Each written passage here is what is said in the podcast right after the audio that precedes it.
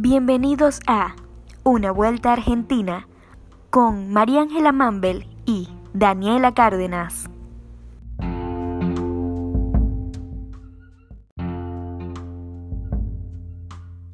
Presidencia de Rivadavia.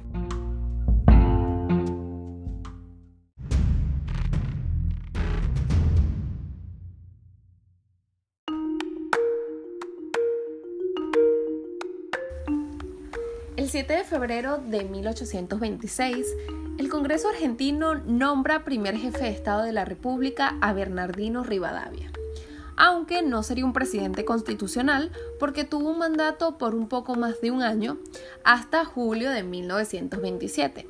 Esto fue cuando presentó su renuncia.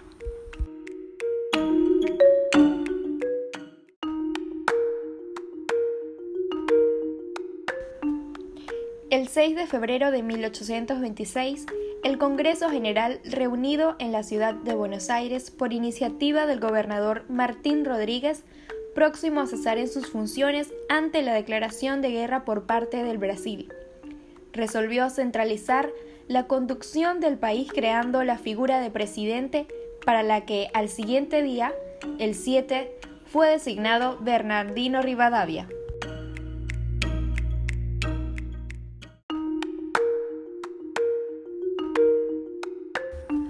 Rivadavia había sido el inspirador del Congreso que comenzó a funcionar el 16 de diciembre del año 1824, en su condición de secretario de gobierno de Martín Rodríguez, quien poco después fue reemplazado en el cargo de Gregorio de las Heras.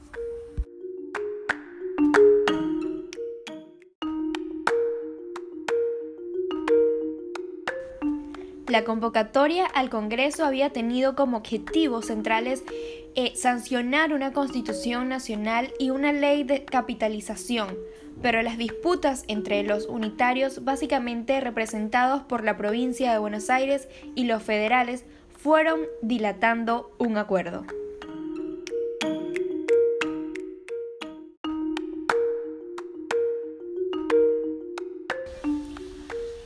Así pasaron los meses sin que se modificaran los criterios. Diputados como Manuel García planteaban un sistema duramente unitario, mientras que Manuel Dorrego, que a pesar de ser bonaerense, representaba la provincia de Santiago del Estero. Él planteaba un federalismo acotado a media docena de provincias. Elías Galisteo fue otro exponente del federalismo en representación de Santa Fe, la que ya desde 1919 contaba con la que fue la primera constitución del país. Esto fue con un fuerte contenido americanista y sancionada en el país bajo la administración de Stanislao López.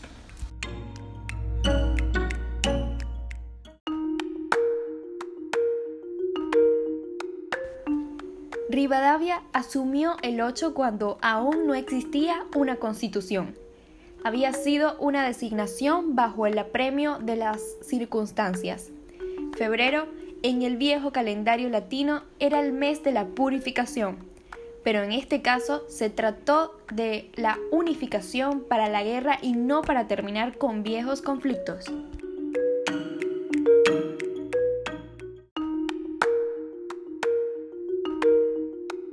Se creó una ley fundamental en el año 1825 del Poder Ejecutivo Nacional Provisorio delegado en el gobernador bonaerense que manejaba las relaciones exteriores.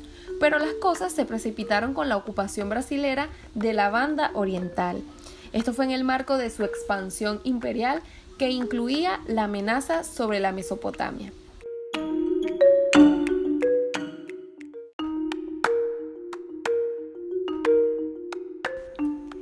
Apenas asumido, Rivadavia avanzó en el proyecto de crear una capital nacional y para ello la fijó en la actual ciudad autónoma de Buenos Aires y sus alrededores, pero sometió a la mayor parte de la provincia de Buenos Aires al control nacional, además de sus recursos como los aduaneros, lo que provocó la renuncia de las eras de la gobernación.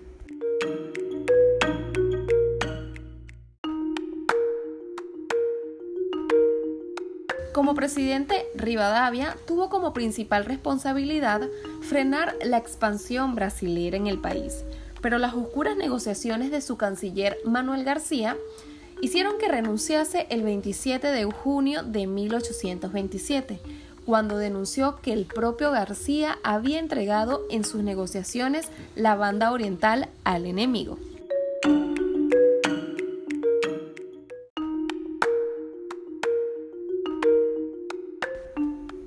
Para entonces se había sancionado una constitución unitaria en el mismo 1826 con la que gobernaron Rivadavia y su sucesor, Vicente López y Planes, autor de la letra del himno nacional, quien fue elegido presidente provisional el 3 de julio de 1827, al tiempo que se estableció la autonomía bonaerense.